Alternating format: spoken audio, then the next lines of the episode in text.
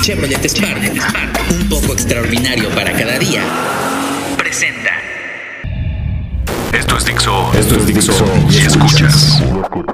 Ulises García. Ulises García. El productor de podcast más importante de habla hispana. Por Dixon. Dixo.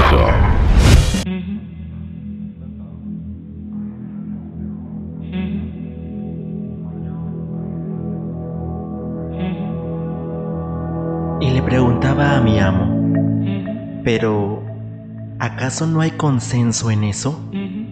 Y él me decía tajante, "Mm, no, no, no, no, de ninguna manera. ¿O qué? ¿Ya sabes idioma animal? Habíamos leído una nota más con morbo que con el terror que otros expresaban verdaderamente sorprendidos en sus rostros. Un joven de 22 años, apellidado Brown, había muerto. Pero seguramente había sido la comidilla de los agentes forenses y la de todo el pueblo. Después de la nota barata, la nota roja de todo el mundo, porque este muchacho Brown había sido encontrado por otro amigo suyo con una erección perfecta, completamente firme, dentro, muy dentro de los genitales de su boa constrictor. La boa, tampoco tan grande, le había ofrecido un doble placer al estrangularlo al mismo tiempo en el que él se venía por lo que se fue.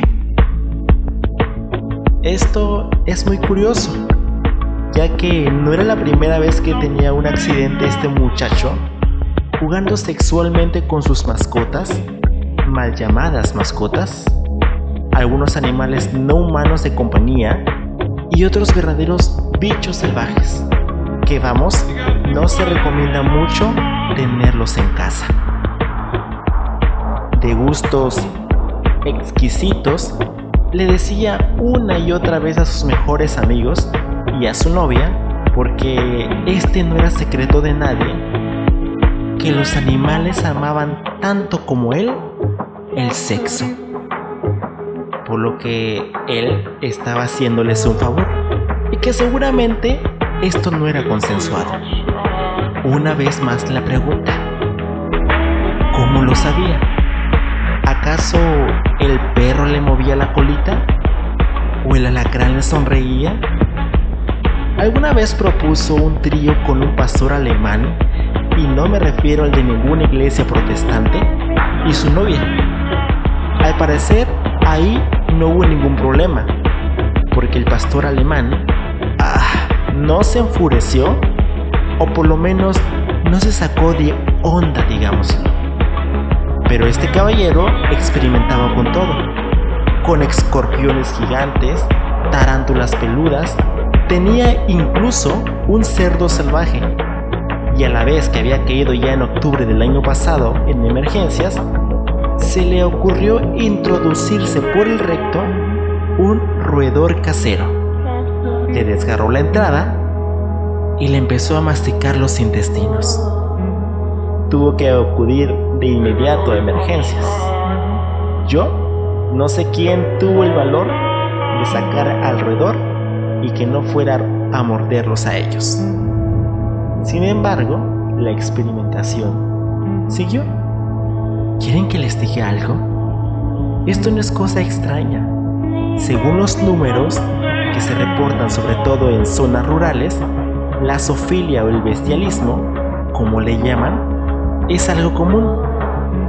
Allá en la soledad, en la sierra, en el campo, muchos, sobre todo varones, echan mano de lo que tienen. Gallinas, gansos, que a pesar de lo que pensamos son bastante salvajes y se defienden con denuedo, borregos, chivos que patean bastante y, por qué no, caballos, como esa obra de arte llamada Ecos. No estoy promoviéndolo y tampoco creo que haya consenso. Es lo que pongo en la mesa y en el tablero. Creo que no haya consenso. ni como el burro que dicen que se coge a la suripanta en Tijuana, y a lo que muchos jóvenes gringos cruzan solo por ver con morbo y emborracharse de forma barata, ni tampoco con los caballos de la Chicholina que están grabados para la posteridad en las películas de aquel entonces. Y algo que muchos desconocían, el nombre del perro faldero, que adquiere su nombre porque eran pequeños, peluditos, y podían ser guardados debajo de los grandes faldones de las damas que platicaban o jugaban animadamente, en el siglo XVIII, claro, con ellos debajo lamiendo sus genitales. Bueno, cualquier plática aburrida podría convertirse en un gran suceso. Sin embargo, no creo que sea justo para ellos. ¿Algunos de ustedes entienden perfectamente las señales de su animal? Hace ya unas décadas, los estudiosos Lilith, así se llamaban, entrevistados por Carl Sagan, le mostraron algo que asombró a la comunidad científica internacional. Ellos tenían mucho contacto con delfines, delfines de aguas abiertas, no confinadas y ellos habían llegado a hacer tan buena relación con la pareja que incluso el delfín macho tenía relación con la señora Lilith. Esta decía que se introducía con su equipo de buceo completamente desnuda y Carl Sagan atestiguó que le, causó alguna pregunta bastante inquietante. Que a uno de los delfines se acercaban con el miembro por fuera. Si ustedes lo ven normalmente en fotos o hasta en los delfinarios que ojalá pronto cesen los, sus labores, el miembro normalmente está guardado. Bueno, mostrándolo y decididamente rozándolo y empujándolo o como llamándole la atención y haciéndole alguna propuesta. Carl Sagan les preguntó a los Lilith si ellos entendían esto simplemente como un acto sexual glorioso y de deseo.